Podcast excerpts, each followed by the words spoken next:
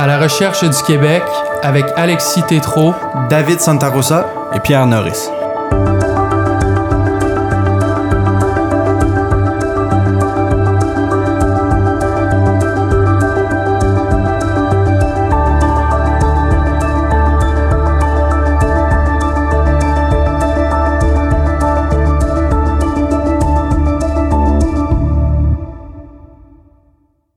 Chers auditeurs, bienvenue à ce nouvel épisode de À la recherche du Québec. Récemment, j'ai eu envie de changer un peu la formule du balado à la recherche du Québec, question de mettre un contenu un peu plus diversifié en ligne. C'est pourquoi aux grands entretiens que je mène depuis quelques temps déjà et que je continuerai à mener, j'ai décidé d'ajouter des revues d'actualité d'ici et d'ailleurs. Pour ce faire, j'ai demandé à mes deux estimés collègues et bons amis, Pierre Norris et David Santarosa, de se joindre à moi. Chaque semaine, chaque deux semaines, dis-je, chacun d'entre nous arrivera avec un sujet d'actualité euh, qui concerne le Québec, la France, la Grande-Bretagne ou les États-Unis afin d'en expliquer le fondement et bien sûr d'en discuter. Pourquoi une telle formule de balado? Qu'est-ce que, ça, qu'est-ce que ce projet apportera de nouveau à l'actualité? Mais à vrai dire, après plusieurs discussions avec Pierre et David, on ressentait l'urgence de donner un peu de profondeur historique, philosophique, sociologique au sujet d'actualité. C'est notre prétention et nous espérons en, en être dignes. Euh, je donne souvent euh, le même exemple, mais il est tout de même parlant, c'est l'exemple de Donald Trump. Combien de unes de journaux, de chroniques, de commentaires, de documentaires ce personnage-là a-t-il suscité dans les dernières années? Des milliers pour ne pas dire des millions. Et pourtant, qui aujourd'hui, après tout ce commentariat, peut se targuer de vraiment connaître le phénomène Trump? C'est-à-dire de le connaître à la lumière des États-Unis, de, l'histoire longue des États-Unis, de, de, le connaître à la lumière du déclin économique et politique de l'Occident, de la prolétarisation des classes moyennes, de la guerre commerciale avec l'Asie. Qui peut faire un parallèle entre Trump et d'anciens présidents comme Andrew Jackson ou Richard Nixon? Donc, on, sait très certainement que, Donald Trump indigne euh, l'intelligentsia et fait rouler des yeux les commentaires politiques, mais euh, mon Dieu que c'est court et je ne suis pas certain qu'après tout ce, roulement de yeux, on a un, une connaissance vraiment plus intime du, du, du, phénomène Trump. Alors, vous comprendrez que l'objectif de ce balado-là, c'est euh, de donner une profondeur euh, bon, historique, comme je le disais, à des, des sujets d'actualité. Euh, donc, que ce soit Donald Trump, que ce soit la candidature Éric Zemmour, le Brexit, peu importe, on va essayer d'aborder ces sujets d'actualité-là avec de la hauteur et très très loin de, de l'espèce de moralisme qui, qui, qui est souvent la voie facile pour disqualifier un phénomène politique au lieu de l'expliquer. Euh, bon, alors sans plus tarder, je, vous présente euh, mes collaborateurs.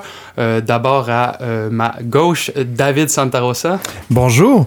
Donc, oui, comme Alexis le dit, David Santarosa, je suis enseignant au secondaire. J'ai fait mon bac et ma maîtrise en philosophie à l'Université de Montréal. Et ensuite, j'ai continué avec la maîtrise en enseignement au secondaire. Donc, je vais je vais parler principalement du Québec, de ce qui nous touche, nous, directement. Et euh, je pense que ça va être une, belle expérience. Ça va être assez intéressant de discuter de tout ça avec vous, euh, les gars. Euh, pour ma part, euh, Pierre Norris, je suis étudiant à la maîtrise en sciences politiques à l'UCAM. Je travaille sur la, pensée politique du philosophe britannique Roger Scruton et son rapport avec euh, euh, ben, l'évolution du conservatisme en Angleterre. Euh, donc, dans le cadre de mes travaux, je m'intéresse beaucoup à ce qui se passe, c'est ça, en Angleterre, mais plus généralement dans le monde euh, anglo-saxon. Donc, euh, ça m'a fait plaisir de discuter euh, de tout ça avec vous, la politique au Royaume-Uni, aux États-Unis. je pense que ça va être très intéressant.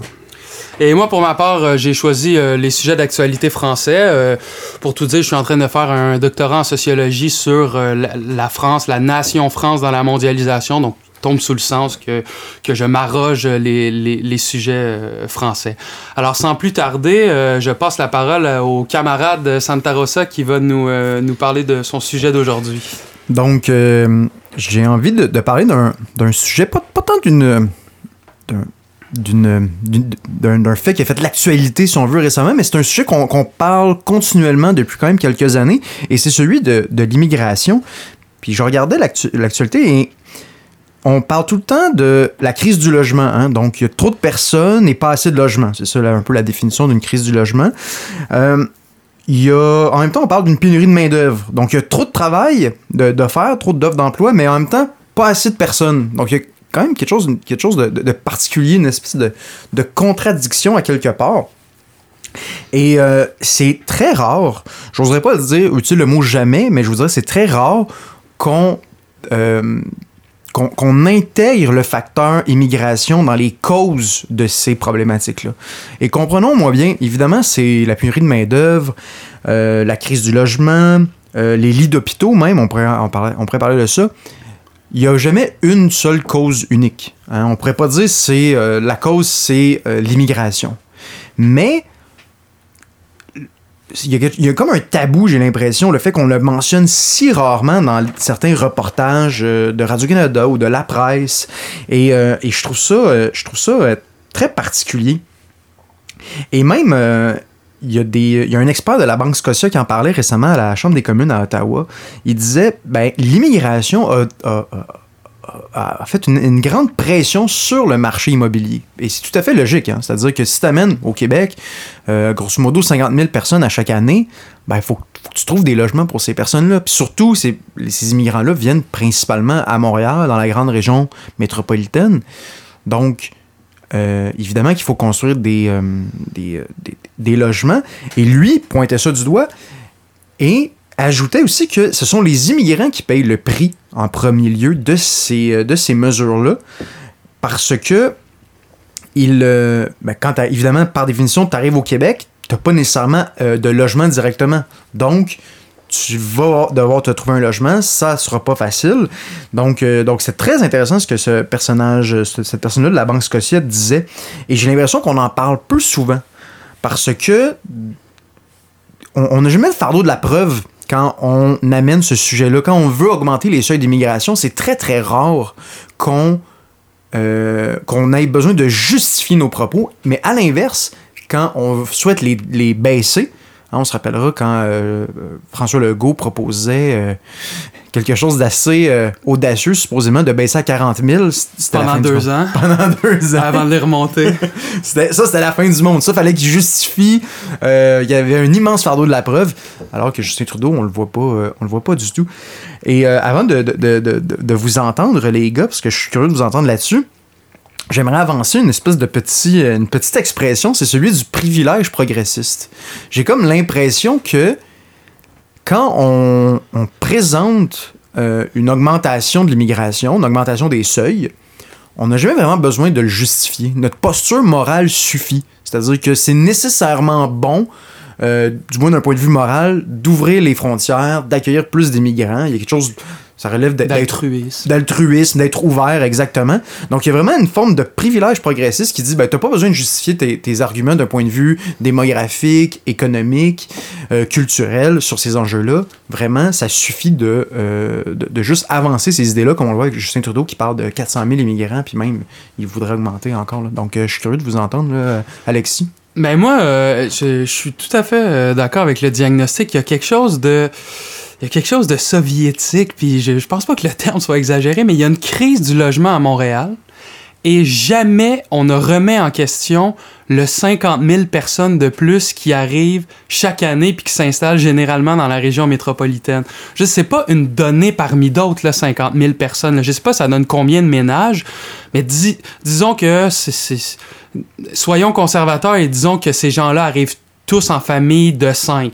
Ça fait quand même 10 000 logements par année qui, s'envolent. euh, ben, bon, bien sûr, ils restent pas tous à Montréal, là, mais ça fait quand même 10 000 logements au Québec qui sont occupés euh, comme ça parce que des, nouvelles familles arrivent. Moi, euh, cet enjeu-là, je n'en entends jamais parler. La seule fois où j'en ai entendu parler, euh, où j'ai lu là-dessus, c'est dans le livre de Frédéric Bastien sur, euh, euh, Après le naufrage, son livre sur le naufrage du PQ. Mais, mais jamais, tu sais- comme ça, comme un, sujet parmi d'autres dans le livre, mais, jamais je n'ai vu et lu qu'un- un, démographe, un, économiste ou un, je sais pas, un urbaniste venir nous parler de cet enjeu-là. Vraiment, jamais. Il y a quelque chose de, fascinant. Il y a des, gens comme ça qui s'enracinent au Québec. Il y a une crise du logement, puis il y a personne qui tisse le lien entre les deux. Euh, c'est vrai, puis euh, un, autre élément à apporter euh, concernant tout ça, c'est la nature même de cette immigration-là. Euh, fut un temps où on pouvait accepter, disons, au, Québec, une, une immigration, peu, importe le nombre, là, les chiffres ont, varié au fil du temps, euh, qui allait souvent peut-être s'établir à, euh, dans Parc Extension, Hochelaga, Maisonneuve, euh, différents euh, quartiers ou arrondissements comme ça. mais depuis que le Québec sélectionne davantage une immigration pour des critères économiques, et je pense avec raison, le contre-coup de ça, c'est qu'on va souvent chercher des immigrants un peu plus fortunés qui arrivent avec des, des diplômes. Ils s'établissent, oui, souvent dans la région de Montréal ou à l'île même sur l'île même de Montréal. Le résultat de ça, c'est que beaucoup de ces gens-là qui arrivent souvent de pays européens euh, ben, ils arrivent sur le plateau ou euh, dans différents quartiers de Montréal, puis eux, ce qu'ils voient, c'est des logements qui sont euh, à un prix beaucoup moins élevé que ce qu'ils vont payer en Europe. Et donc, les propriétaires, ils sentent ça. Et c'est certain que parce qu'ils attirent, parce qu'on attire maintenant au Québec une immigration un peu plus fortunée, euh, les propriétaires euh, de logements sautent là-dessus et euh, c'est certain que ça, ça, a un rôle à jouer dans la hausse, la hausse des prix de, de, loyer dans les dernières années. Ça, c'est certain, même si on n'en parle pas. Je pense, tu as raison de dire, David, que c'est pas, c'est pas la cause unique, en effet. Il y a plusieurs raisons, surtout pendant la pandémie. L'inflation touche tous les secteurs, puis l'augmentation massive des dépenses étatiques joue un rôle là-dedans, structurant même, mais c'est vrai que tout à fait, la, hausse de l'immigration au Québec, c'est certain que ça, a un rôle à jouer dans, la, crise du logement. Mais ben, moi, ce que tu viens de dire, je l'ai entendu euh, comme ça à Radio-Canada. J'étais en voiture, puis j'avais pas mon téléphone pour écouter de la musique. Donc, j'étais obligé d'écouter la radio de Radio-Canada. Euh, moment pénible. Mais bon, euh, tout ça pour dire que je l'ai entendu, là, ça, ça a duré 10 secondes. C'est un économiste qui a dit oui, effectivement, maintenant, les, les, immigrants qui arrivent sont plus fortunés qu'ils l'étaient avant, de sorte que ça fait une pression à la hausse sur les prix des maisons, puis c'est une des raisons pour, euh, une des raisons pour euh, lesquelles le, marché immobilier s'emballe.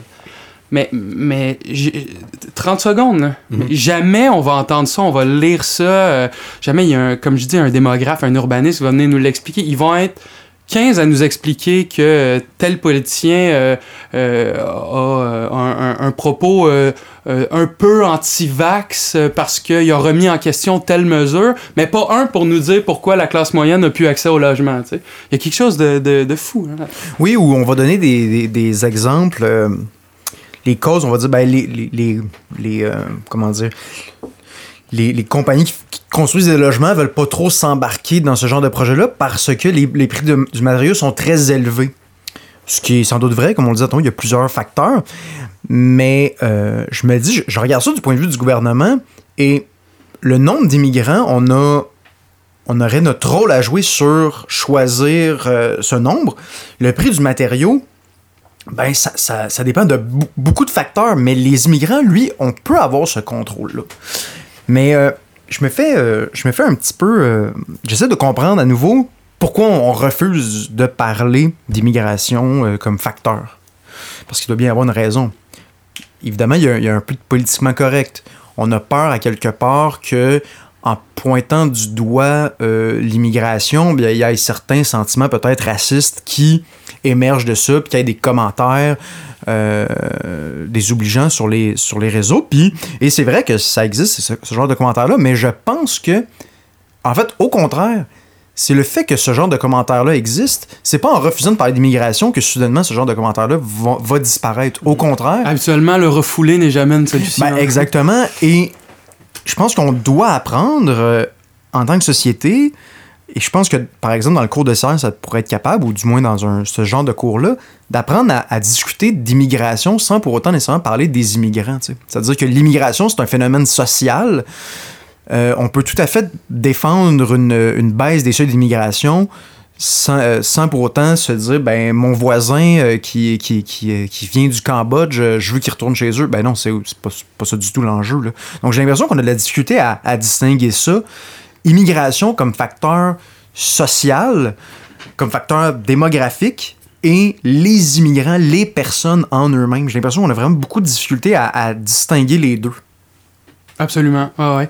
C'est euh, puis c'est un, phénomène social, c'est un phénomène social incroyablement euh, important. Sais, c'est sur tous les lèvres. On voit le, on voit l'impact sur nos sociétés. Puis j'ai j'ai pas l'impression. À l'époque, j'ai en tête euh, l'école de Chicago, la, la sociologie de Chicago, qui, euh, au moment où euh, justement Chicago s'étendait, il y avait des sociologues qui, qui, allaient, qui allaient dans les quartiers polonais, puis ils faisaient des études, puis après ça, il y avait toute une, espèce de foisonnement intellectuel autour du phénomène social qui était l'immigration. Puis moi, je ne vois pas comment ça pourrait être possible aujourd'hui. On dirait que le, le, le, le, sujet est tellement hystérisé qu'on pourrait même pas avoir un, un, un espèce de recul scientifique c'est assez inquiétant. C'est vrai, puis euh, euh, si je reviens au concept que tu avançais euh, un peu plus tôt, David, celui de privilège progressiste, je trouve ça vraiment intéressant parce que je pense que à, l'époque moderne, c'est certain que le, la position progressiste sert toujours de elle sert toujours un peu de... C'est le postulat moral euh, sur lequel va reposer l'ordre politique euh, du moment. Et euh, là, peu importe ce qu'est ce qu'est la cause politique du moment d'une génération à l'autre, en ce moment, on est depuis quelques années, quelques décennies, là, que ça, ça se travaille. le progrès, être progressiste aujourd'hui en Occident, c'est défendre la diversité. À une autre époque, ça, peut être, ça, ça a pu être la, lutte des classes, la, la, la cause ouvrière. Maintenant, c'est la diversité qui est nécessairement intrinsèquement bonne. Et euh, oui, on peut pas, on, ne peut pas en discuter. C'est toujours très mal. En fait, on peut, mais on va toujours être euh, très euh, mal vu. Et alors que je pense que il y a, oui, une remise en question saine. Il y a un débat sain qui doit qui doit être fait sur tous ces toutes ces, ces questions là. Et oui, il faut pouvoir parler de tous les sujets possibles sans tabou. enfin, on peut en parler, mais il faut absolument, faut nécessairement que ce soit fait sous le signe du, de la, du progrès, justement, puis que c'est nécessairement positif, tu sais, parce que c'est pas vrai qu'on n'en parle pas. Enfin, c'est mon avis, c'est pas vrai qu'on n'en parle pas. Je, je, je, sors de ma scolarité de doctorat et l'immigration est sur toutes les lèvres.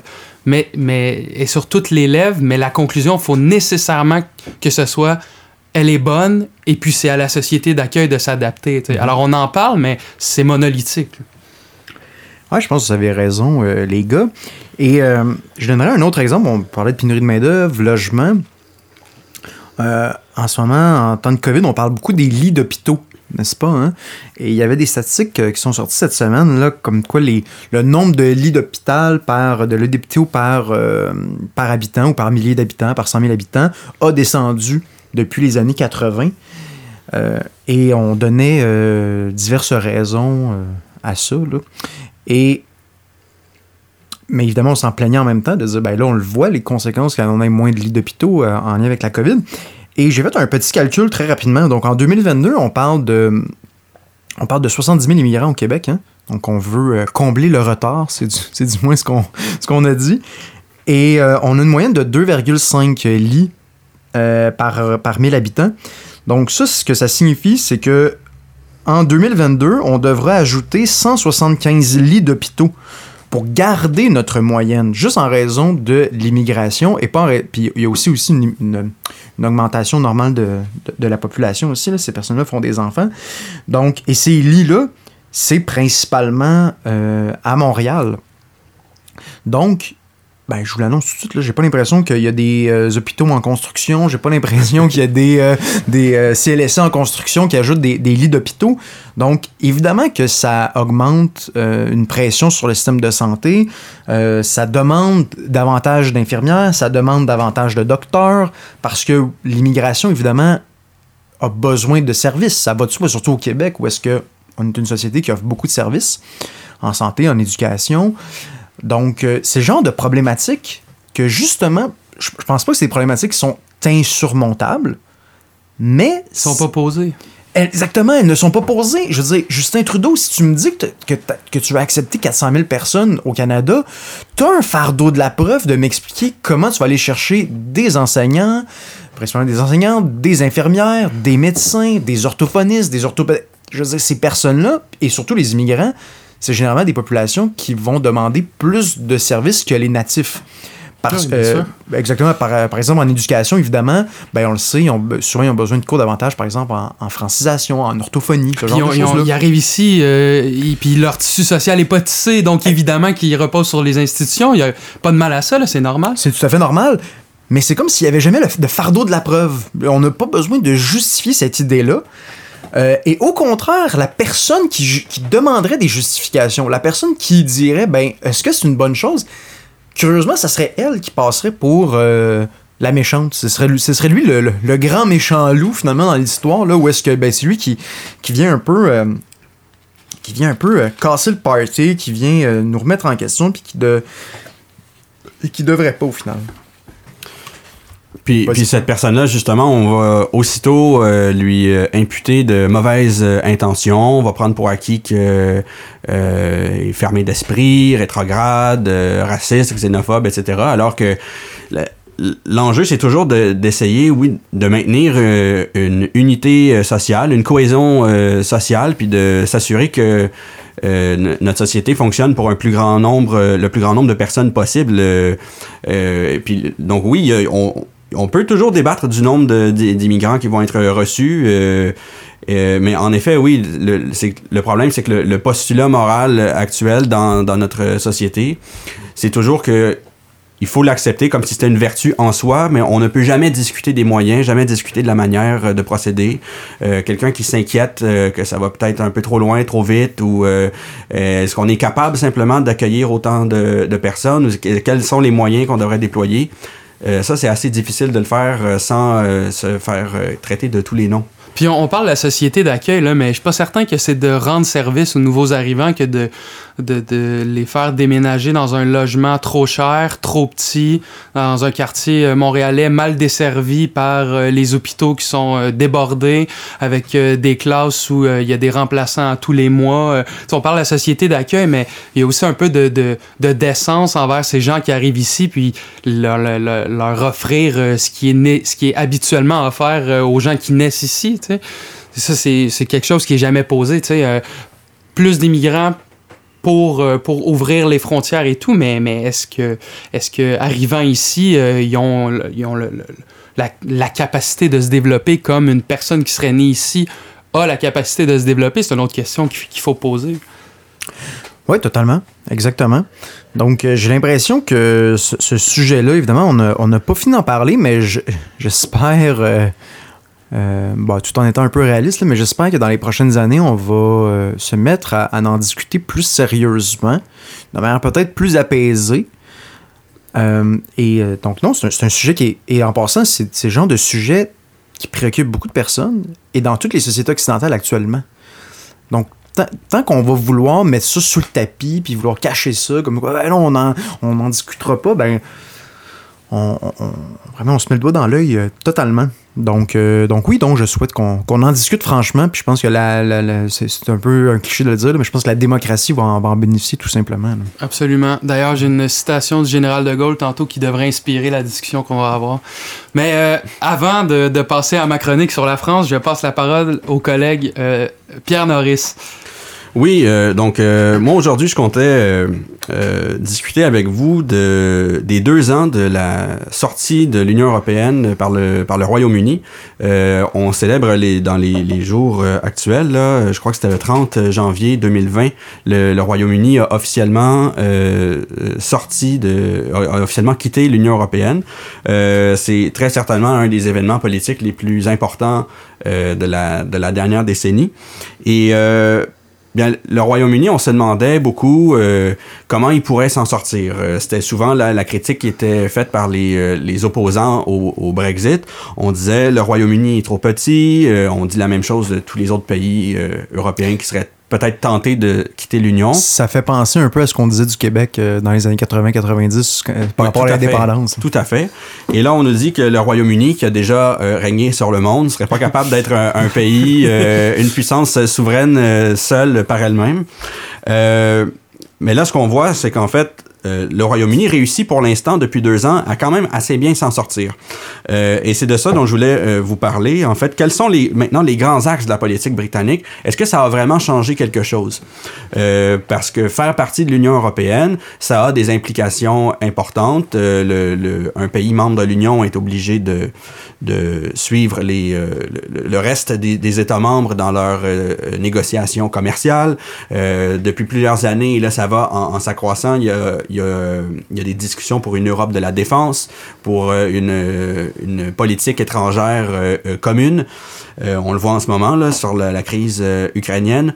Les, les, Français et les Allemands essaient de trouver une position commune qui se détache un peu de celle des, des Américains, ou en tout cas qui insiste davantage sur la diplomatie. Donc l'Union européenne va dans une certaine direction. Les Anglais, je pense qu'ils voulaient vraisemblablement aller dans une autre direction que l'Europe continentale.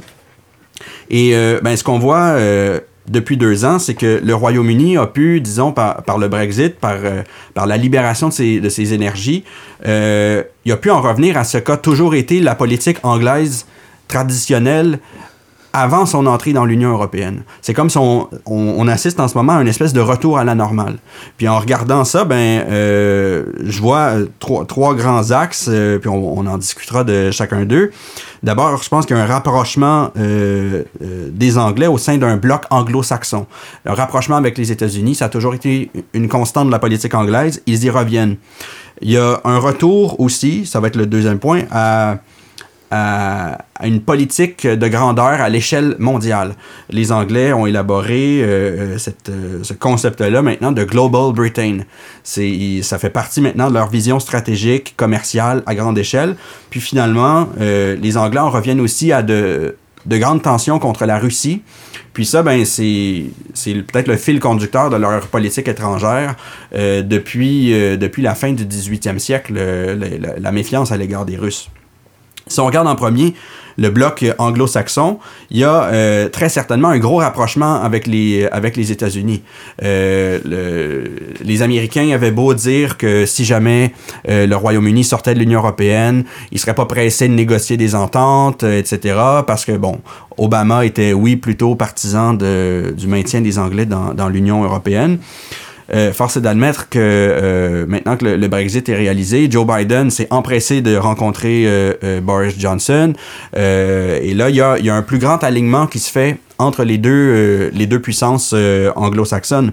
Et ça va se manifester d'abord et avant tout dans le pacte qui a été signé l'année dernière entre le Royaume-Uni, les États-Unis et l'Australie on se rappelle, il y a eu un énorme. Euh, ça a fait un, ça a donné un gros coup médiatique. Là. La France a été très surprise aussi euh, euh, parce que l'Australie a lâché, a, lâché le, contrat qu'elle avait avec la France pour l'achat de, de sous-marins. c'est ça, exact.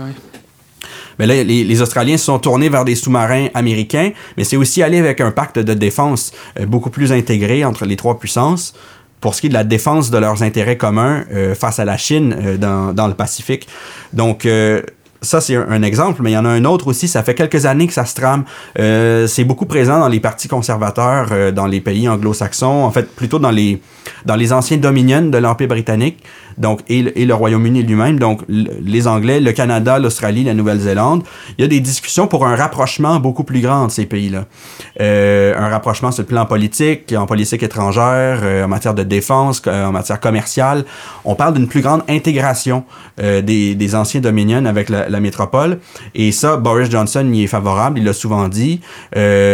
Ici au Canada, les, les derniers chefs conservateurs, O'Toole en ce moment, puis juste avant lui, Andrew Scheer, tous les deux sont favorables à ce type d'alliance-là, rapprochée entre les, Anglais, euh, entre les, Anglais du monde entier, disons. Et euh, donc voilà, ça c'est un premier point quand même intéressant, le rapprochement des pays euh, anglo-saxons. Donc sur un axe plus culturel, plus civilisationnel, disons, au sens de la civilisation anglaise, ce qui diverge complètement du projet post-national européen. Ouais, ben c'est ça. En t'écoutant, ça me faisait penser au livre de Samuel Huntington, Le choc des civilisations. Il disait euh, dans le dans le monde euh, globalisé euh, qui s'en vient, ça va être ça va être le choc des civilisations, c'est-à-dire un État fort, P H A R E, qui qui arrive à coaliser les autres États de la civilisation. Mais ce qui est bon, ce qui s'avère pas totalement faux, mais ce qu'on voit avec avec ton exemple, c'est c'est pas nécessairement un État fort pour un, une civilisation, mais plus un état fort pour une espèce de conglomérat nationalo-culturel, c'est-à-dire la même matrice culturelle qui n'est pas nécessairement la même chose que, qu'une civilisation en tant que telle, mais euh, c'est assez intéressant. Oui, euh, tout à fait. Euh, on, les, les, Anglais ils vont vers ça et euh, c'est dans la pleine continuité de leur choix de sortir de l'Union européenne. C'est un choix de vraiment faire primer l'État-nation devant l'Empire fédéral post-national. Et donc oui, ce rapprochement-là avec les, les, les pays qui sont culturellement similaires aux leurs, c'est complètement dans cette continuité-là. je, fais, je fais un petit lien avec le Québec. Mm-hmm. Est-ce que ça serait, en suivant un peu cette tendance-là, mais de notre côté, est-ce qu'on devrait développer davantage nos liens avec la France? Puis je peux penser ici euh, à la, la, lettre récemment de euh, Blanquer en France avec, et de, Jean-François Roberge par rapport à la, la culture de l'annulation, un peu le wokisme, hein, c'est grosso modo ça qu'on parlait, on s'entend là-dessus. Euh, ben, je pense que je pense que oui, il y a des. Je pense que je réponds à ma propre question en fait. Donc, je pense que oui, il y a des liens à faire de, de ce point de vue-là. Et même il y aurait peut-être une réflexion à, à, avoir sur. Euh, tu sais, quand on parle de l'Occident en général, euh, qu'est-ce qu'on veut dire précisément? Est-ce que c'est je pense que je pense qu'il y a quand même une civilisation occidentale à quelque mhm. part. Mais la, la, forme politique de l'Occident reste la nation. Oui, exactement. Et non le continent. c'est ça, exactement. Donc, euh, parce que oui, il y a des, il y a des, il y a des, il y a des dénominateurs communs, si on veut, entre les différents pays occidentaux. Il faudrait, euh, faudrait être probablement de mauvaise foi pour pas l'observer. Mais en même temps, je veux dire, il y a des cultures différentes, il y a des intérêts différents. Donc, c'est toutes ces questions-là que, pose la question euh, du Brexit à quelque part et le rapprochement, comme tu le, présentes, Pierre, avec euh, euh, l'Australie et, les États-Unis. Donc, c'est très intéressant, en fait. Euh, ouais, puis le, donc ça, ce que ça nous montre, c'est que les Anglais sont prêts à, à, ce, à ce rapprochement-là sur le plan culturel, mais ils vont vraiment là, ils sont prêts à aller à, l'échelle mondiale. Euh, pour eux. Donc, le, rapprochement culturel, ça avec l'Australie qui est à l'autre bout du monde. Et euh, ben ça, ça, amène peut-être au, deuxième point, euh, le deuxième grand axe de la, de la politique anglaise au sens large.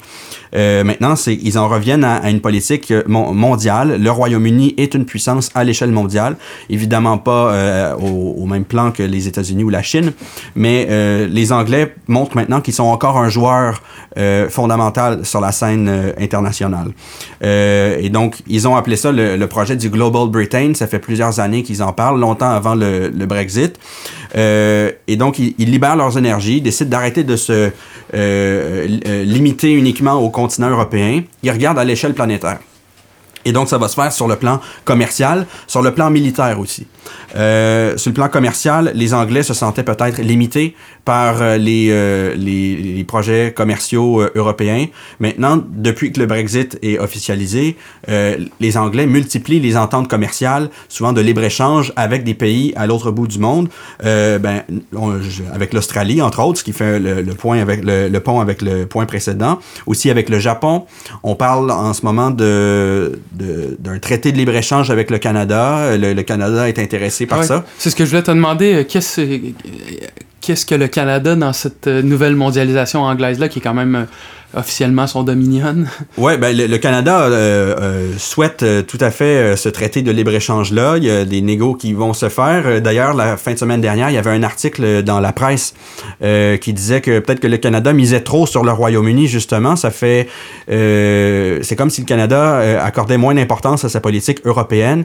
Il regardait uniquement du côté du Royaume-Uni. la preuve de ça, c'est que ça fait dix mois que le Canada n'a plus d'ambassadeur en France. Hmm. il l'a il pas remplacé, alors que la dernière fois que son euh, haut commissaire à Londres, euh, qui est l'équivalent d'ambassadeur, euh, dernière fois que le poste s'est retrouvé vacant, ça a pris seulement six semaines pour le remplacer. Donc, le Canada mise beaucoup sur le Royaume-Uni en ce moment. Euh, ce serait pas du tout surprenant qu'il y ait un, traité de libre-échange qui aboutisse tôt ou tard. Mais sur ce plan-là, le libre-échange en particulier, les Anglais comprennent que l'avenir commercial se trouve en Asie, se trouve dans le Pacifique. c'est très clair pour eux ils ont des ententes. avant même euh, l'officialisation du, Brexit, euh, les Anglais savaient ça. Ils avaient déjà des ententes déjà presque rédigées au complet avec des pays asiatiques. Ils attendaient juste que le pays soit sorti de l'Union européenne pour pouvoir les signer. Puis dis-moi, euh, dis-moi Pierre, euh, à- avant le Brexit, puis pendant le Brexit, on disait que bon, les, euh, le- la Grande-Bretagne pouvait se débrouiller parce qu'il y avait un, il y avait surtout des produits financiers. Tu sais, Il Mhm. était très fort au, au niveau des, des produits financiers, puis du bancaire, puis de, de- des flux économiques. Mais est-ce qu'ils ont un- une industrie, un, un secteur industriel concurrentiel? Est-ce que les ententes économiques là, est-ce qu'ils exportent est-ce qu'ils je reprends, est-ce qu'ils exportent une marchandise en particulier qui leur permet de, de- de- d'être très compétitifs? C'est sûr que le, le défaut du Royaume-Uni, c'est de, de s'être désindustrialisé depuis, euh, depuis quelques décennies. Ça joue en leur défaveur. Leur force, c'est vraiment le secteur financier, le secteur des services. Euh, mais c'est d'ailleurs, c'est dans, les, c'est dans les intentions du gouvernement, euh, des différents gouvernements conservateurs successifs, euh, depuis David Cameron, Theresa May et euh, Boris Johnson en parlent aussi. On parle de euh, reconstruire, de réindustrialiser davantage le pays dans une foule de, de secteurs. Parce que oui, c'est vrai, le Royaume-Uni a, a un désavantage sur ce plan-là euh, et va souvent compter sur, euh, sur des importations. Mm. Euh, par contre, oui, euh, ce sur quoi il mise encore beaucoup, ça va être beaucoup le secteur financier. David? Je, je, je réfléchis à voix haute. Je compare la- la- le, le Royaume-Uni aux, aux autres pays européens euh, parce que tu sais, la désinst- Désindustrialisation. Oui, merci Alexis. Euh, ça a touché quand même plusieurs pays en Europe. Tout à fait. Mais j'ai l'impression que des pays comme la France ont un, euh, un très fort patrimoine culturel, euh, pris au sens très large, même en, en matière d'agriculture, par exemple. Tu sais, les fromages français, euh, les vins français. On pourrait penser à la même chose, grosso modo, de l'Italie, de l'Espagne. Mais j'ai comme que euh, j'ai comme l'impression, peut-être peut-être que je me trompe, mais qu'en en Grande-Bretagne, dû entre autres au climat, c'est moins le cas que ces autres pays d'Europe-là. Si ta question c'est de savoir si la Grande-Bretagne est une puissance gastronomique, la réponse est non. Oui, ça, ça, d'ailleurs, le- l'état de la cuisine en Angleterre, ça c'est bien euh, une preuve que les Anglais étaient capables de bien survivre aux secousses du Brexit. Là. Ça fait, euh, ils, ont, ils ont survécu au Blitz, euh, ils ont euh, des Allemands, ils ont survécu au blocus de Napoléon, puis ça fait euh, des milliers d'années qu'ils survivent à leur cuisine. Donc ils vont être capables, ils vont être capables de survivre aux secousses du Brexit. Mais oui, c'est vrai, ils sont plutôt, ils sont pas aussi forts que plusieurs pays européens continentaux concernant l'agriculture. C'est vrai, leur force, c'est vraiment indéniablement le secteur financier, secteur bancaire. Euh, Londres, en fait, la City, c'est un centre financier important. Plusieurs disaient que le Brexit mènerait à, l'écroulement de la City. C'est vrai que euh, plusieurs, euh, plusieurs entreprises ont, décidé d'aller s'établir sur le continent, euh, aux Pays-Bas notamment, ou en, Allemagne. Euh, mais ça a souvent été compensé par l'arrivée d'autres entreprises qui sont venues s'établir au Royaume-Uni. Le secteur pétrolier est important au Royaume-Uni, notamment à cause de, l'Écosse. Et euh, ben, il y a la Dutch Shell qui vient des Pays-Bas qui a décidé euh, d'aller s'établir euh, très récemment. Là, elle quitte les Pays-Bas pour aller au Royaume-Uni. Ça, c'est un geste économique vraiment, vraiment important. Mais ça, il n'y a, pas quelque chose. tu sais, j'ai envie de dire, la, nature a, horreur du vide. hein. Souvent, on entend ça. Je veux dire, une, une grande nation comme la Grande-Bretagne, où il y a beaucoup d'argent, ben, on- je veux dire, ceux qui menaçaient comme quoi, ben, il allait avoir un effondrement incroyable en Grande-Bretagne à la suite du Brexit, ben, je veux dire, évidemment que c'était des mensonges puis que c'était des menaces. Mhm. Et même, et en fait, le plus grand dommage que ça pouvait faire, ces menaces-là, c'est justement les menaces en elles-mêmes. C'est-à-dire, Mhm. c'est le principe des. euh, La confiance. non, mais la- la- oui, exactement. Puis les prophéties autoréalisatrices. Mhm, C'est-à-dire que plus on dit, hey, si euh, le Brexit passe, euh, tout le monde va quitter, il n'y aura pas de, de, de- de constance d'un point de vue politique, puis tout ça, de. Ben, il y a de plus de chances que ça arrive, en effet. Donc, en économie, il y a beaucoup cette idée-là de prophétie autoréalisatrice. Et euh, je, je reviens encore au Québec. On a vu ça aussi euh, avec le Québec. Euh, donc, tu sais, c'est toutes des sociétés occidentales. Puis on nous vend, excuse-moi, je, je te Ouais, mais on nous vend la mondialisation comme un, un- pot, comme le potentiel infini pour les, pour les nations de faire du commerce, d'avoir des relations. Puis c'est, c'est la, la plus belle invention au monde, la mondialisation depuis le pain tranché. Mais quand une, une nation euh, euh, veut retrouver son indépendance, on dit non, non, vous, vous, vous, vous serez pas capable.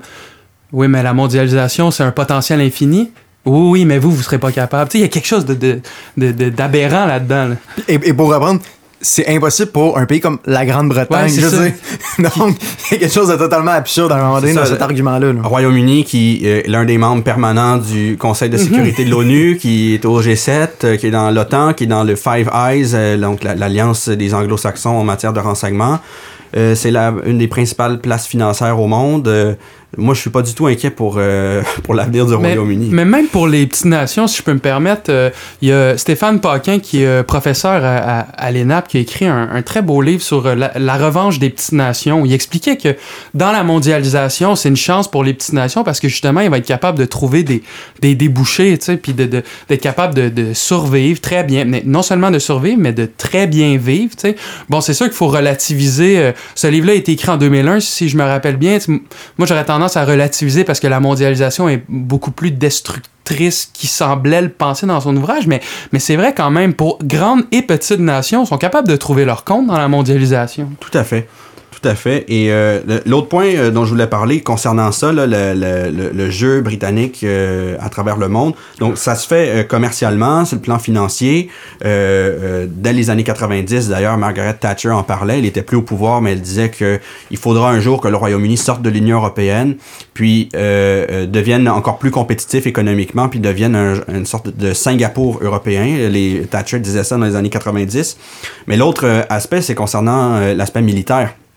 Euh, les Anglais, euh, parce qu'ils prétendent à nouveau jouer un rôle euh, mondial, viennent, euh, sous Boris Johnson, de relancer des- une politique de défense euh, beaucoup plus forte. Il y a des dépenses militaires qui ont été accrues de manière très importante et les Anglais se mettent à rouvrir des bases à l'étranger. Dans les années 50-60, ils avaient fermé la plupart des bases qu'ils avaient en Asie. Maintenant, ils recommencent à en ouvrir. Donc, euh, ça, c'est un, un autre aspect, là, parce qu'avant ça, les, les Anglais euh, reposaient à peu près juste sur les, euh, les puissants, les, les bases américaines à l'étranger. Exact. Maintenant, les Anglais veulent jouer un rôle euh, en eux-mêmes. Et donc, cet aspect-là militaire, ça nous amène peut-être au troisième grand axe du, retour des Anglais vers leur, leur nature profonde, maintenant qu'ils sont redevenus souverains. C'est la tension avec la Russie. Euh, euh, on remonte à la fin du 18e siècle et ça suit euh, pendant euh, tout le 19e siècle. Le grand jeu. Exactement, c'est le grand jeu anglais. Euh, les Anglais craignaient le- l'extension, l'expansion de la Russie vers ce qu'on appelait à l'époque les mers chaudes, euh, la Méditerranée et l'océan Indien. Au 19e siècle, ça a donné à, à- à de nombreuses guerres, à des affrontements ou à, ou à des, des étincelles, ce qui a parfois, donc on est passé parfois proche de, de guerre. Euh, les Anglais, les Russes se faisaient face en Iran, en Afghanistan, en Turquie aussi, et dans le sud de l'Europe, euh, les, Anglais misaient sur l'Empire ottoman, qui était un peu faible, donc ils, en retiraient des avantages euh, eux-mêmes, mais ils voulaient protéger les Ottomans contre les Russes. Euh, et l'un des, des moments où ils ont le plus... L'un des plus gros affrontements entre les deux, ça aurait été la guerre de Crimée euh, dans les années 1850, quand la France et l'Angleterre sont intervenus aux côtés des Ottomans euh, contre les Russes. Il y a eu la victoire des, Anglais et des Français. Euh, et ça, ça a continué au, 19, au, au 20e siècle, même si pendant les deux guerres mondiales, l'Angleterre et la, Russie ont dû s'entendre parce que là, il y avait la montée soudaine de l'Allemagne unifiée, l'Empire allemand, qui soit purement prussien, disons, au, pendant la Première Guerre mondiale, ou d'inspiration nazie dans la Deuxième Guerre mondiale. Dans les deux cas, on avait la montée de l'Empire allemand qui menaçait là, les intérêts de l'Angleterre et de la Russie. Donc, ils ont pu momentanément euh, s'entendre. Mais il y avait toujours une arrière-pensée, euh, il faut se préparer à l'avance. Churchill, qui a passé toute la Deuxième Guerre mondiale à surveiller les Russes, à se préparer, il divergeait de, la vision américaine. Euh, Churchill, il disait que l'important, c'était pas de débarquer en France, il fallait débarquer en Italie et dans les Balkans pour monter en Europe de l'Est, puis court-circuiter les Russes pour les empêcher d'occuper la Pologne et les autres pays de, de l'Est du continent. Et donc ça, c'est vraiment une tendance lourde dans la politique euh, étrangère des Anglais, se méfier des Russes. Et, et ça revient aujourd'hui euh, euh, beaucoup.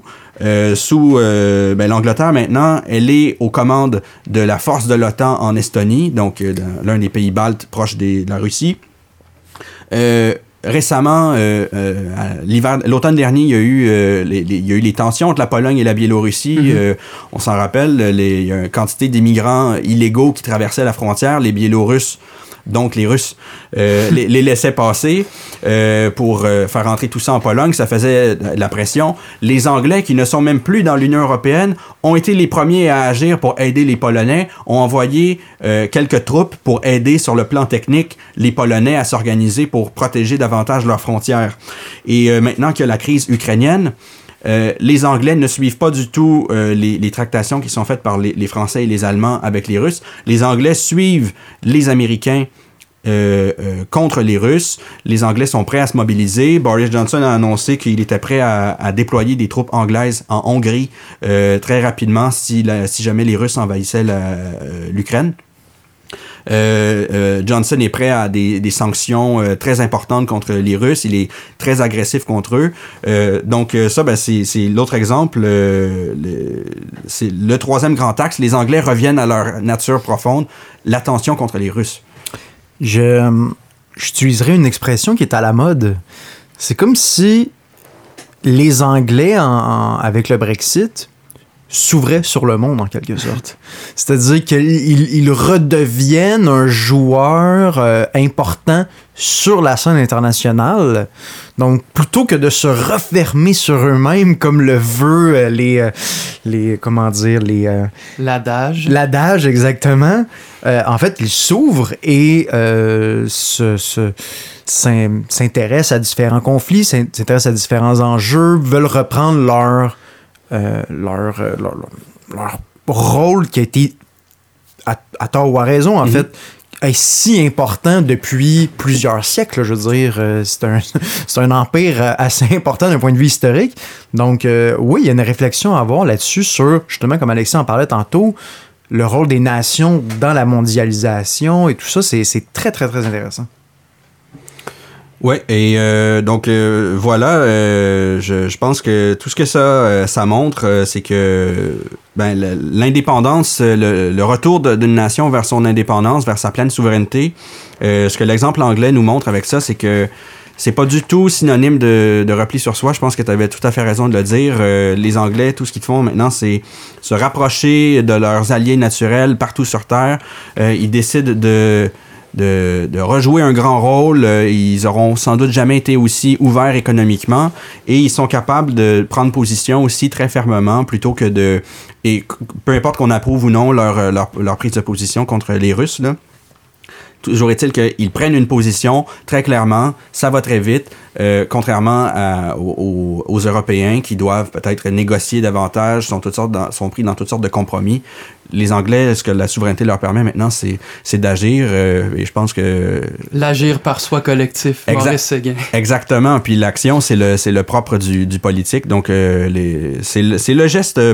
L'indépendance anglaise, euh, le, retour vers ça, je pense que c'est un geste politique fondamental. Je pense que c'est ça la leçon qu'il faut en retirer. Je ne veux pas te prendre à contre-pied, Pierre en, en Grande-Bretagne, comment on euh, parce que là, tu viens de dire retrouve leur souveraineté. Mhm. Euh, comment est-ce qu'ils euh, est qu'ils parlent de souveraineté? C'est quoi le terme qu'ils utilisent eux Qu'ils retrouvent leur, leur sentiment national? C'est vraiment, la souveraineté. C'est vraiment la souveraineté qui est utilisée comme terme. C'est de ça dont on parle. Alors merci Pierre. moi, j'enchaînerai je, avec ma chronique sur la France. Et puis, bon, euh, bien sûr, euh, le sujet d'actualité en France euh, qui défraie la chronique et qui défraiera la chronique pour les prochains mois, c'est évidemment la présidentielle française, dont le premier tour se tiendra le 10 avril et le deuxième tour le 25 avril. Et puis, plus précisément, aujourd'hui, ce dont j'aimerais parler, c'est le système de parrainage. Hein, ce jeudi, c'est-à-dire jeudi dernier, le 27 janvier, c'est ouvert la course au parrainage qui se terminera le 4 mars. Qu'est-ce que la course au parrainage?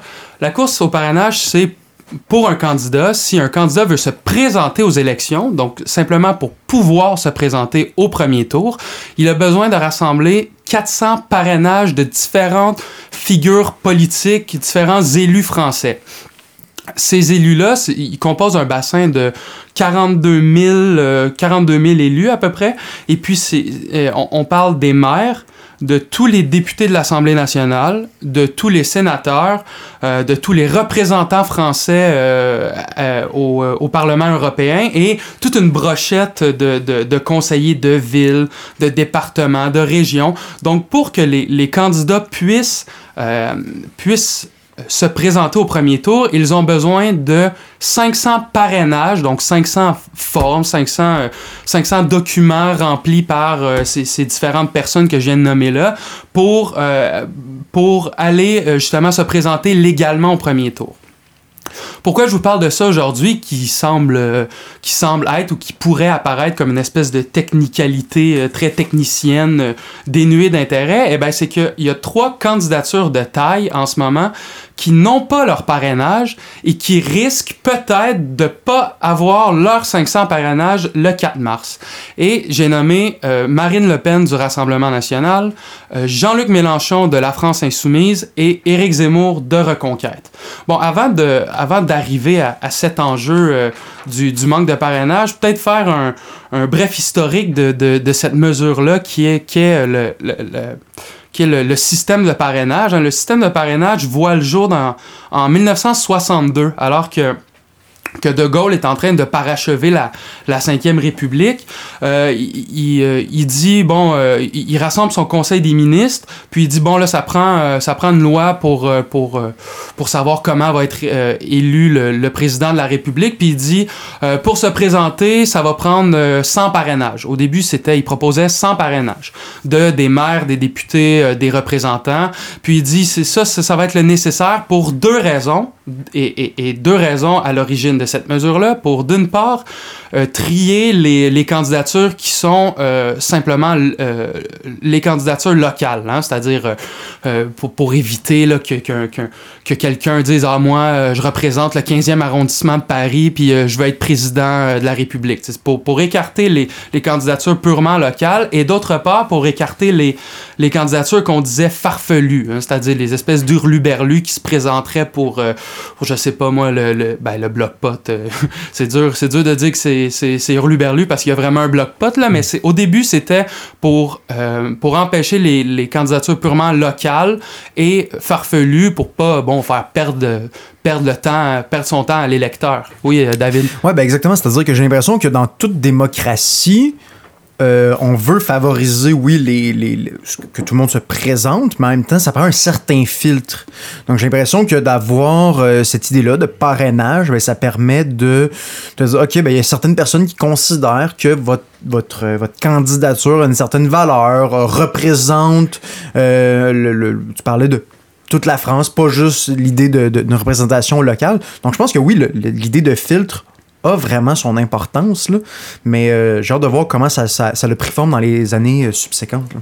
Pierre? Oui, puis ça, c'est une mesure comme celle-là, je pense que ça a du sens euh, et ça, on, on, peut rejoindre là une, une analyse euh, tocquevillienne de la, la démocratie. Euh, ça part de, de, la base vers le haut? Ben, exactement, mais s'il si y a si la, la, pression populaire, la pression de, vers l'égalité euh, avance sans arrêt, ça peut être potentiellement dangereux. Donc, pour contrebalancer cette pression-là, c'est bien d'avoir des instruments qui existent aussi pour euh, de, encadrer un peu euh, le, le, mouvement, quelque chose d'un peu plus vertical, d'un peu plus, euh, en fait, ça relève presque du principe euh, aristocratique. Là, il faut, il y a certaines élites, certaines institutions qui sont capables de, de faire un tri. Puis De Gaulle, qui dans sa cinquième République essayait de marier la, la monarchie et le, dans une forme ben, d'intégrer la monarchie démocratique exactement c'est ça d'intégrer des trucs monarchiques dans la République euh, je pense que c'est tout à fait conforme avec son euh, avec sa pensée puis euh, avec avec le projet des, des, des, parrainages et donc ça pouvait se défendre euh, a priori mais oui puis et pourtant cette cette mesure là qui semblait être une mesurette euh, était, euh, était attaquée euh, justement parce que elle, elle, je reprends, elle semblait être une mesurette euh, au Conseil des ministres. Hein. J'ai été, je suis retourné dans la Bible du gaullisme, c'est-à-dire le c'était de Gaulle de Perfit, pour voir qu'est-ce qui se disait un peu au Conseil des ministres du 26 septembre quand de Gaulle arrive, il propose cette mesure-là. Et puis tous les, ben pas tous là, mais beaucoup de ministres qui disaient non non mais sans parrainage c'est dérisoire, il va y avoir encore des, des candidatures qui seront euh, uniquement locales et des candidatures farfelues. Puis l'exemple qui revenait souvent, c'est euh, c'est l'exemple euh, du, du, du, maire breton autonomiste. Hein? Il y avait une espèce de peur que un, candidat breton indépendantiste qui veuille l'indépendance de la Bretagne arrive puis se puisse se présenter aux élections. De sorte que beaucoup de ministres voulaient voulait que ce soit beaucoup plus que 100 parrainages. On parlait de 500 comme c'est le cas aujourd'hui. On parlait de 1000. Et il y a même euh, Jacques Marette, alors ministre euh, des Postes et des Télécommunications, qui avait proposé 5000. Alors, euh, donc déjà, c'était vu comme assez dérisoire comme mesure. Puis, mais, mais ce que je veux, ce que je veux souligner ici, c'est que l'enjeu était toujours euh, de, de, de, départir le bon grain de livret, c'est-à-dire enlever les candidatures locales et farfelues. Euh, ça n'a jamais été euh, autre chose que ça. Et puis, je, je prends, je prends pour exemple, un, dialogue qu'a eu, qu'a eu De Gaulle avec le ministre Triboulet, qui était Raymond Triboulet, qui était ministre des, des anciens combattants, si je me rappelle bien. Triboulet dit Je crains que nous soyons submergés par une quantité de candidatures locales ou fantaisistes qui discréditeraient l'élection présidentielle. N'importe qui peut recruter sans parrain. Et ce à quoi De Gaulle, qu'on a dépeint comme une espèce de dictateur proto-fasciste, va répondre. Mais enfin, pourquoi toutes ces personnalités locales ne pourraient-elles pas se présenter? Pourquoi voulez-vous absolument les en empêcher? Pourquoi avez-vous peur du folklore? Est-ce que la démocratie, ce n'est pas précisément que tout le monde puisse se présenter à une élection? Et il rajoute, c'est merveilleux, le peuple fera le tri. Il le fait bien pour les élections législatives, il le fera à plus forte raison à l'échelle nationale. Bref, il faut bien souligner ici que ce n'était pas pour empêcher des candidatures qui pourraient être populaires ou qui étaient populaires, mais bien pour enlever les farfelus et les gens qui n'avaient pas l'envergure nationale. Oui, David. Euh, je, je, faudrait, que je me replonge dans, dans l'époque, mais je me demande si ce type de commentaire-là n'est pas le fait d'une forme de j'ose le, le, néologisme de paricentrisme. C'est que j'ai l'impression que. Est-ce que ça concerne finalement des. des euh, des candidatures locales de province, donc euh, un peu le, pour reprendre des expressions du Québec, là, c'est le gars, de le gars de région qui se présenterait pour être premier ministre du, du Québec, mais alors que si c'est une, une, une, candidature euh, du plateau ou de Paris, dans le cas qui nous, qui nous concerne, ben là, on serait un peu moins. Euh, on, on, trouverait moins que c'est une candidature locale, peut-être, j'ai l'impression. En tout cas, je me, cette question-là me me, me, me, je, me pose la question en fait. Donc je sais pas si euh, je sais pas si on a la réponse. Euh. Euh, je sais pas, mais c'est certain qu'en lisant, il y avait une espèce de. Ben, oui, c'était peut-être le sous-entendu, mais moi je suis, je suis d'accord avec le fait que bon, les candidatures locales n'ont pas leur place dans une élection nationale, tu sais, mais mais encore une oui, vas-y David. Non mais je me demande aussi si la signification de candidature locale a changé euh, entre. Euh, ça, c'est dans les années 60, 62. Entre 62 et aujourd'hui. C'est-à-dire qu'aujourd'hui, avec les nouvelles, euh, les nouveaux moyens de communication, ben, on est beaucoup plus au courant de qu'est-ce qui se passe et de tout ça. Tandis que dans les années 62, on peut, dans les années 60 plutôt, on peut tout à fait s'imaginer que ben, ce qui se passe euh, en Bretagne et euh, ben, les Parisiens sont plus ou moins au courant. Puis c'est pas nécessairement par, euh, par chauvinisme ou par qui regardent ça de haut, c'est juste qu'avec les moyens de communication de l'époque, ben, évidemment, on est beaucoup plus dans des enclaves, c'est une réalité. Là. Donc mm-hmm. ça aussi, il y, y, a cette réflexion-là qui me traverse, qui me traverse l'esprit quand tu me parles de candidature locale. Oui, tout à fait. Mais euh, justement, cette, euh, cette mesure-là, euh, qui apparaissait dérisoire, a tout de même été adoptée en 62 par De Gaulle. Donc, en 62, on a établi que ça prenait 100 parrainages pour, pour se présenter. Et puis, quelques années plus tard, en 76, de la présidence de Valérie Giscard d'Estaing, donc le gouvernement de Chirac, si je me rappelle bien, ouais, de, de Chirac a décidé d'augmenter le nombre de parrainages parce que, bon, on dirait bien que les ministres qui avaient des, réserves euh, avaient, avaient raison parce que de 62 à 76, le nombre de candidatures a doublé doublé, puis c'était souvent des candidatures locales, donc on, on voulait, euh, on voulait justement euh, que ça garde une envergure nationale, l'élection présidentielle, et évidemment, c'est important que, que ce le soit. Donc on a monté ça à 500. Et puis autre chose qui euh, qui est assez drôle aujourd'hui quand on, quand on l'étudie avec nos yeux de 2022, c'est une des raisons pour laquelle le, le, le règlement a été changé, c'est qu'il y a un candidat écologiste qui a réussi à se qualifier, qui a réussi à, avoir ses 100 parrainages. Donc, euh, dans les années 70, je crois, il y a un premier candidat écologiste qui s'est présenté. Et puis, c'est à cause de ça qu'au gouvernement, on a dit non, non, là, euh, là ça va faire là, les folies, euh, ça va faire les candidatures farfelues, on monte ça à 500. Mais tu sais, aujourd'hui, des candidatures écologistes, il y en a dans tous les pays, mais dans les années 70, on a dit non, non, là, fini les folies, ça prend 500, ça prend 500 parrainages parce que sinon, parce que sinon, c'est justement des candidatures farfelues. Euh, tout ça pour euh, faire une espèce de voyage dans le temps jusqu'à 2016. Euh, parce qu'avant 2016, bon, on parlait d'augmenter, de réduire les parrainages, mais le vrai, le, vrai changement de dynamique, le vrai changement de paradigme dans les parrainages qui explique, et ce sera, ce sera mon, mon sujet à venir, qui explique pourquoi Jean-Luc Mélenchon, Marine Le Pen et Éric Zemmour ont de la difficulté à avoir leur parrainage, c'est qu'en 2016, sous la présidence de Hollande, de François Hollande, il a été décidé, et puis ça, a été, euh, ça a été adopté par une loi organique qu'on appelle euh, la loi organique de 2016, qui, euh, qui dit que les parrainages vont être de notoriété publique, de sorte que deux fois par semaine va être mis en ligne ou va être rendu public qui a parrainé qui. Alors, bon, c'est pas totalement nouveau. Avant, euh, avant il y avait 500 quand, il y avait 500 parrainages comme ça qui étaient qui étaient pigés au hasard de sorte qu'on savait que 500 personnes avaient parrainé qui, mais ça n'a jamais été totalement public. Mais depuis 2016, on, peut savoir qui a parrainé qui. Bon, alors là, vous me voyez venir en, nommant euh, les, candidats que, que, j'ai nommés tantôt. On voit bien que ce, cette, cette mesure-là, je ne je, veux pas dire qu'elle a été adoptée euh, dans ce but précis-là, bien que, mais elle défavorise et de loin les candidatures anti-système. Hein? Marine Le Pen, qui est associée à l'extrême droite française, a de la misère à avoir ses parrainages justement du fait qu'elle est associée à cette frange de la société. Jean-Luc Mélenchon est associé à une espèce de gauche radicale et hargneuse et, euh, bon, euh, islamo-gauchiste pour ne pas dire le terme. Donc, il y a aussi de la difficulté à, avoir ses parrainages et Éric Zemmour, n'en parlons même pas, le, sulfureux, euh, le sulfureux chroniqueur, euh, sulfureux chroniqueur évidemment, ben, sulfureux chroniqueur, évidemment, là, je, prends le vocabulaire euh, du discours médiatique dominant, a évidemment la misère à avoir ses parrainages, sauf que c'est, et ça c'est Éric Zemmour qui l'a formulé de cette manière-là, un scandale démocratique.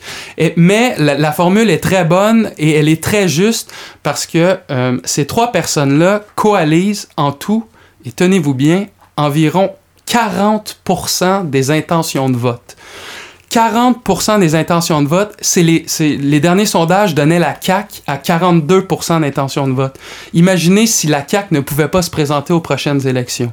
Alors, euh, euh, Jean-Luc Mélenchon tourne autour du 10% euh, Marine Le Pen autour du 18% et Éric Zemmour autour du 13 ça peut paraître peu, mais il faut rappeler que le système français est un système à deux tours et que l'objectif du premier tour n'est pas nécessairement de gagner la présidentielle avec 50% plus 1.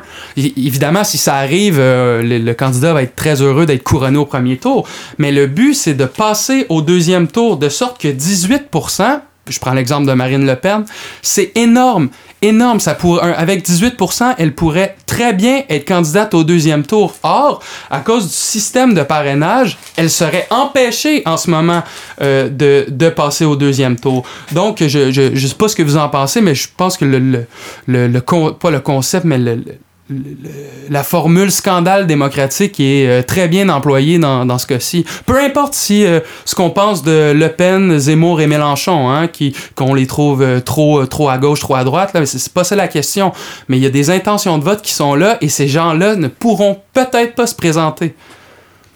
Euh, Pierre? Oui, euh, c'est tout à fait juste que c'est un scandale démocratique, je crois. Euh, oui, parce que c'est une large portion de la population qui, qui se trouverait à ne pas être représentée par son, son candidat préféré, a priori, là, si ces candidats-là réussissent pas à, à, se qualifier. mais c'est aussi un, un, scandale démocratique par le fait même que ce soit plus secret. on a vu comme une victoire démocratique historiquement le fait que nos votes deviennent, secrets. Euh, on- euh, quand la, la- si on, on revient au Québec ou au Canada, quand il y a eu la, la Confédération, euh, ben jusqu'à ce moment-là, puis quelques, quelques années après, le vote était public. Quand on votait aux élections, c'était devant tout le monde et c'était un appel. euh, et là, qui vote pour lui? et là, on, on faisait ça. Évidemment, ça donne lieu à, des, à de l'intimidation, parfois à de la violence à l'époque. Et le fait que le scrutin devienne secret, c'est une grande avancée démocratique. Chacun peut prendre position euh, sans euh, avoir peur, sans, euh, sans risquer d'être menacé de quoi que ce soit. Et donc là, que, que ce soit devenu public pour ce qui est du, parrainage, je pense que c'est assez clair que c'est un recul démocratique qui a lieu en France. là. Élargi un peu la réflexion. En fait, je fais du pouce sur ce que Pierre vient de dire. Il y a une, question qui m'obsède toujours, moi, c'est la question de la vie privée versus la euh, vie publique. Le vote euh, relève, à mon sens, de la vie privée. Et en le, mettant euh, public, comme c'est-à-dire les parrainages deviennent publics, comme tu nous l'as dit, mais il y a quelque chose de. Ben, le vote qui est dans la vie privée, ben maintenant, tu dois le mettre sur la place publique. Tu es obligé de faire ça. Donc, euh, je le vois un petit peu euh, à travers ce, ce prisme-là, de dire. y a- il y a- J'ai l'impression qu'à notre époque, euh, il y a une espèce de mélange des genres où est-ce que le privé devient public, le public Mhm. devient privé. Euh, donc, ça, je dirais peut-être pas que le, privé de- le public devient privé, mais vous comprenez un peu l'idée. Ah ben, bien Et- sûr que le public devient... On en reparlera dans un autre balado, Ouais. mais... mais- Mais vous comprenez un peu l'idée. Oui, mais le, que- le mélange des genres pour à mon tour faire du pouce sur ton pouce, euh, c'est vrai parce que parrainer un candidat, là, ce n'est pas l'endosser. Je veux dire, quand on parraine quelqu'un, on n'est pas tributaire de tout ce qu'il fait. Mhm. Alors, euh, on- on- ça pourrait être. On ne met pas en tutelle. là. Ben non, ben non. Puis, euh, je veux dire, moi, je, je m'imaginerais très bien euh, être euh, parrainer quelqu'un pour qui je ne voterais pas si cette personne-là euh, sollicitait, euh, sollicitait mon appui. Je n'ai pas un amour immodéré pour Québec solidaire. Si les candidats de Québec solidaire ne pouvaient pas se présenter, se présenter aux prochaines élections, je trouverais que c'est scandaleux. Et si on me demandait euh, ma simple signature pour qu'ils puissent se présenter, je le ferais. Mhm. Il, il y a effectivement un mélange des genres. Parrainer ne veut pas dire endosser. Je me fais un peu l'avocat du diable. Euh, disons que je considère que euh, Zemmour, Le Pen et euh, Mélenchon représentent le mal. D'accord? Donc, c'est des personnes. Parce que c'est comme ça qu'on les présente, à tort ou à raison. Si je suis dans ce camp-là, je suis content que des candidatures qui représentent le mal. À nouveau, je reprends. C'est honnêtement, c'est comme ça qu'on nous, le présente. Est-ce que il y a quelque chose de, de, de sain de dire qu'il y a certaines candidatures qui représentent le mal qui ne devraient pas se présenter? J'utilise. Je, je- je fais. En tout cas, non, je, je te- laisse répondre, euh, Alexis. Ben non, mais euh, je veux dire, si c'est euh, si c'est le choix de régime que, que la France a fait, euh, de, de- c'est- c'est que en faisant ça, ça devient un régime politique idéocratique, c'est-à-dire que c'est- on règne par l'idéologie, c'est-à-dire telle idéologie ne peut pas régner. Or, jusqu'à maintenant, la France est un système démocratique.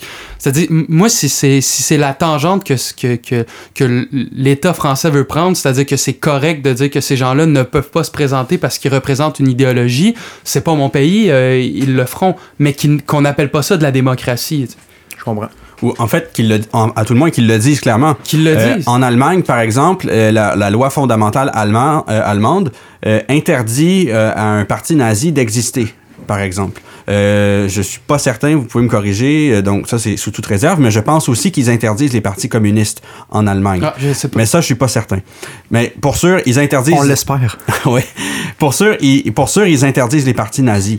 Euh, donc, s'ils veulent, euh, si la France veut interdire certains types de régimes parce qu'ils sont fondamentalement, euh, pas de régimes, mais de, de partis qui sont fondamentalement euh, euh, contraires euh, à leur régime, donc autrement dit, pour eux, ils verraient une contradiction dans le fait d'autoriser des gens qui se présenteraient pour détruire leur propre système.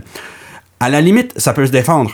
Mais qu'ils le disent. Et aux dernières nouvelles, euh, le, dans le cas de la, de la France, euh, Éric Zemmour, Marine Le Pen et Jean-Luc Mélenchon ne sont pas nazis, ne sont pas non plus euh, communistes. Je crois pas que Mélenchon même est un, est un communiste. Même Un si- ancien, mais- est un ancien, ouais, mais ne, ne l'est plus. Et même à ça, le Parti communiste existe en, en France. Puis il est Il très peut- légitime. Roussel Tout à fait, est peut- tout à fait légitime. il peut se, peut se présenter. Rendu là, c'est une question aussi de, de liberté politique et de liberté d'expression. C'est- On, on entre là-dedans. Mais ça, c'est une question intéressante. Est-ce que le système doit tolérer? Parce que je pense que, tu sais, par exemple, Marine Le Pen, ben, je pense que les trois candidatures, c'est quand même des, des candidatures quand même anti-système. Ouais, ben, ouais, ouais. C'est- Mais- ma conclusion, mais, tu mais- peux y aller si tu veux. Mais, je veux dire, est-ce qu'elles sont tant que ça anti-système? Tu sais, je veux dire, tu tu donnes l'exemple euh, du nazisme, qui est un exemple, euh, qui est un exemple frappant, mais ça, clairement, on est dans l'anti-système, mais à fait, vraiment, oui. Euh, vraiment de manière radicale. Mais que, comment, comment doit-on gérer des, euh, des candidatures qui sont véritablement anti-système? Mhm. Parce que finalement, le- est-ce que le système doit tolérer des candidatures qui sont fondamentalement à son encontre? Puis ça, on pourrait élargir la réflexion. euh, euh, à, l- à l'université, euh, aux journaux, tu sais, des, journ- tu sais, des, des, des médias qui, seront, qui seraient, par exemple, ouvertement euh, anti-médias, anti-médias, si on veut. Ça- ça- en tout cas, ça, ça, ça soulève plein de questions par rapport à ça. Comment traiter un joueur qui serait anti-système? Euh, je pense que les, euh, le, le droit criminel dans les, euh, dans les pays occidentaux euh, règle déjà le cas des gens qui pourraient euh, proférer des, des menaces ou des, euh, un discours euh, proprement haineux, là, quand on parle d'éliminer des gens ou de, de, de détruire des personnes. Euh, ces lois-là ordinaires existent déjà. Euh, donc, s'il s'il y a des gens qui émergent sur la place publique et qui se mettent à appeler au, au meurtre d'une certaine catégorie de la population ou à, à commettre des crimes, les lois existent déjà. Donc, euh, je pense pas qu'il vaille la peine d'interdire certains partis politiques si euh, certaines personnes euh, entrent sur la sphère politique et euh, tiennent des propos qui sont criminels, le droit en place va déjà s'en occuper. Pour le reste, moi, je pense qu'on peut faire confiance au bon sens euh, de, de la population qui va savoir euh, faire son choix. Oui, ben euh, je poursuis justement. euh, c'est bon, ces candidatures-là, euh, Zemmour, Le Pen, euh, Mélenchon, pour l'instant, on, euh, ils disent avoir à peu près 400 promesses de parrainage. Mais là, il faut bien distinguer entre promesses de parrainage et parrainage. Une promesse de parrainage, c'est quand le candidat ou l'équipe du candidat appelle les maires, les élus, et leur demande, bon, euh, je veux me présenter euh, à l'élection présidentielle, allez-vous me parrainer? Puis là, le, le maire ou le député dit, oui, oui, je vais vous parrainer. Mais il dit juste, oui, oui, je vais vous parrainer. Il a toujours pas rempli la fiche, toujours pas parrainé euh, officiellement, de sorte que et puis c'est, euh, c'est- c'est, je crois que c'est Éric Zemmour qui disait ça. Il disait ça prend, il faut compter à peu près 7 600 à 700 promesses de parrainage pour espérer dans une présidentielle avoir le temps venu 500 parrainages. Donc là, ces trois candidats là que j'ai dit sont à 400 promesses de parrainage, puis ça en prend en moyenne 6 à 700 pour espérer avant le 4 mars avoir euh, avoir les 500 parrainages. Donc, euh, on peut penser que au dern- dans les derniers euh, dans les derniers instants, il pourrait y avoir une espèce de regain de, de démocratisme, puis que, que les que, les, différents maires et élus parrainent les, les, euh, candidats qui ont un haut pourcentage de, d'intention de, vote, mais il n'est pas impossible de penser que un, deux ou ces trois candidats-là ne puissent pas se présenter. Alors, quelles sont les solutions? Euh, évidemment, bon, les, solutions proviennent des, trois, euh, des trois potentiels candidats que je viens de nommer parce qu'évidemment, ils, veulent aller au premier tour. La première solution a été proposée par Éric Zemmour qui a dit on pourrait faire un pool de signatures. C'est-à-dire, euh, on demande aux maires ou aux élus euh, ou aux représentants régionaux, municipaux, euh, etc., de signer comme ça une espèce de parrainage en blanc. Et puis on les distribuerait comme ça à ceux qui n'ont pas nécessairement leur parrainage, mais qui ont au-dessus de 5% d'intention de vote. Euh, bon, cette idée-là n'est pas vraiment recevable. Il y, a, euh, il y a justement le président de l'Association des maires de France, M. David Lisnard, euh, qui a dit que non, c'était pas faisable, pas, pas, pas, euh, parce que c'était Éric Zemmour qui l'avait proposé, mais parce que d'une part, euh, euh, un parrainage euh, ne peut pas, peut pas dés- dé- désunir parrain et parrainé. Euh, On peut pas envoyer comme ça un parrainage en blanc, c'est techniquement impossible. Et d'autre part, lui, euh, en tant que, président de l'association des maires ou n'importe qui d'autre, n'a pas l'autorité pour demander comme ça des, des parrainages en blanc si une telle chose était possible. Alors, cette, euh, cette proposition-là de, de Zemmour n'est pas recevable. Euh, n'est pas recevable. La, deuxième proposition a été amenée par euh, Le Pen et Mélenchon en disant vite, il faut rendre le parrainage anonyme. Donc, euh, une, loi pourrait être passée rapidement pour faire en sorte, pour défaire la loi de 2016 et que le- les parrainages deviennent anonymes. C'est techniquement possible, c'est-à-dire que ça, ça, pourrait être plus là, mais ça, ça l'a déjà techniquement été possible.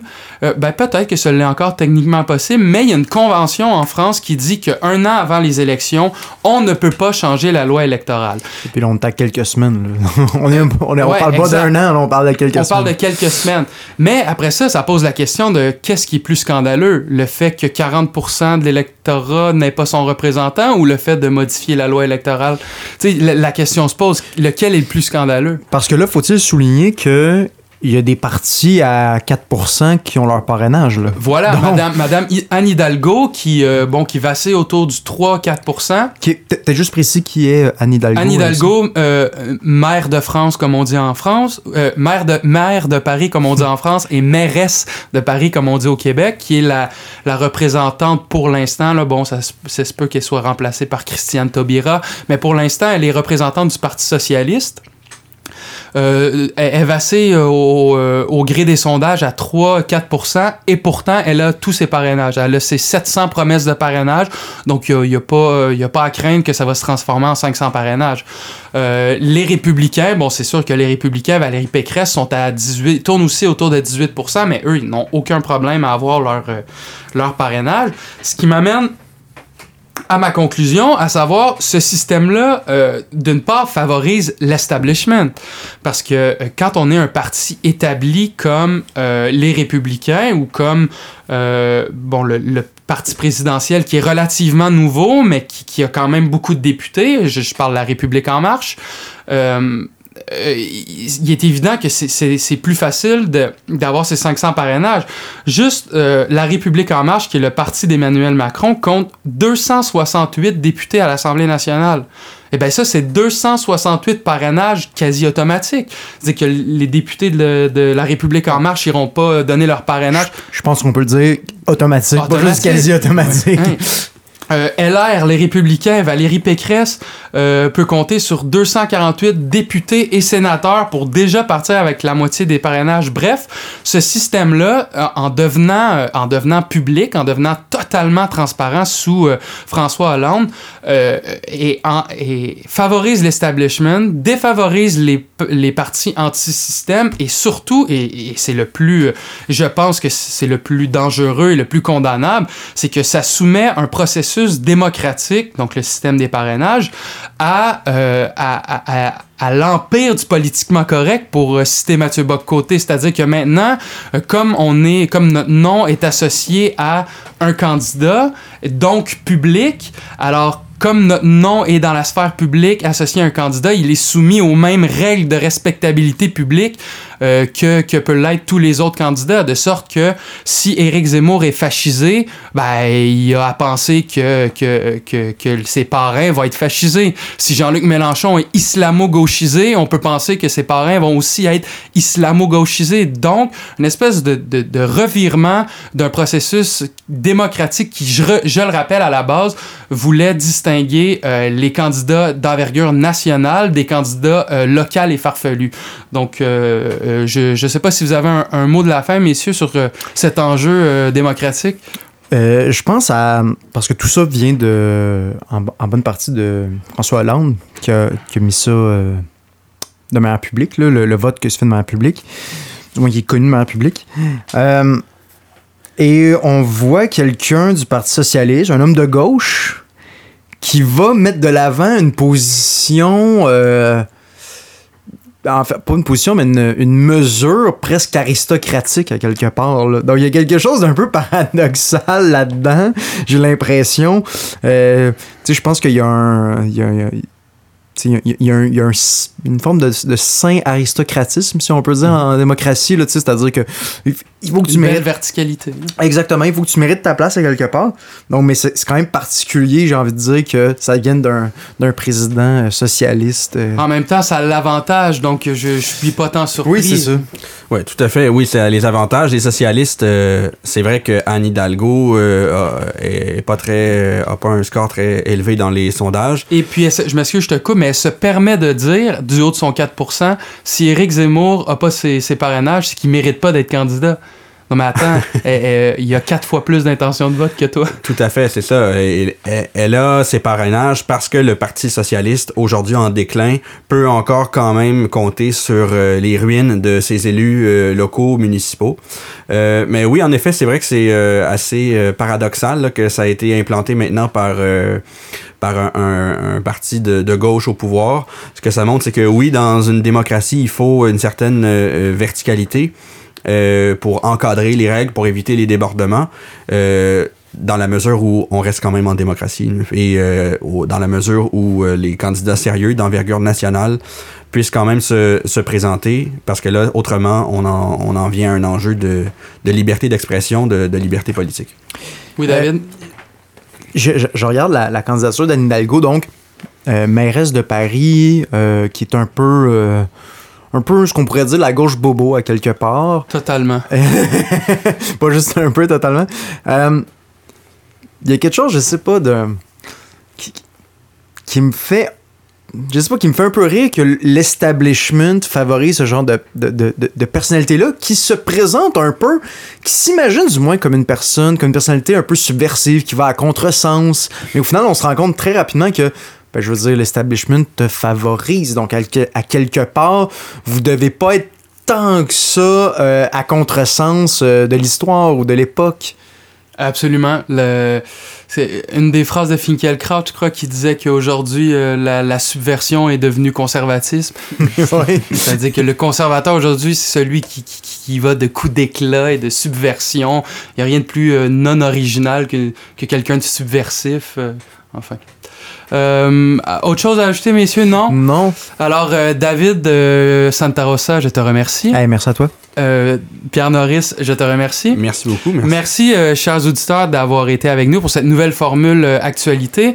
Et puis, je termine euh, avec une citation. Celle-ci vient de Max Weber dans euh, Le savant et le politique. Ça va comme suit.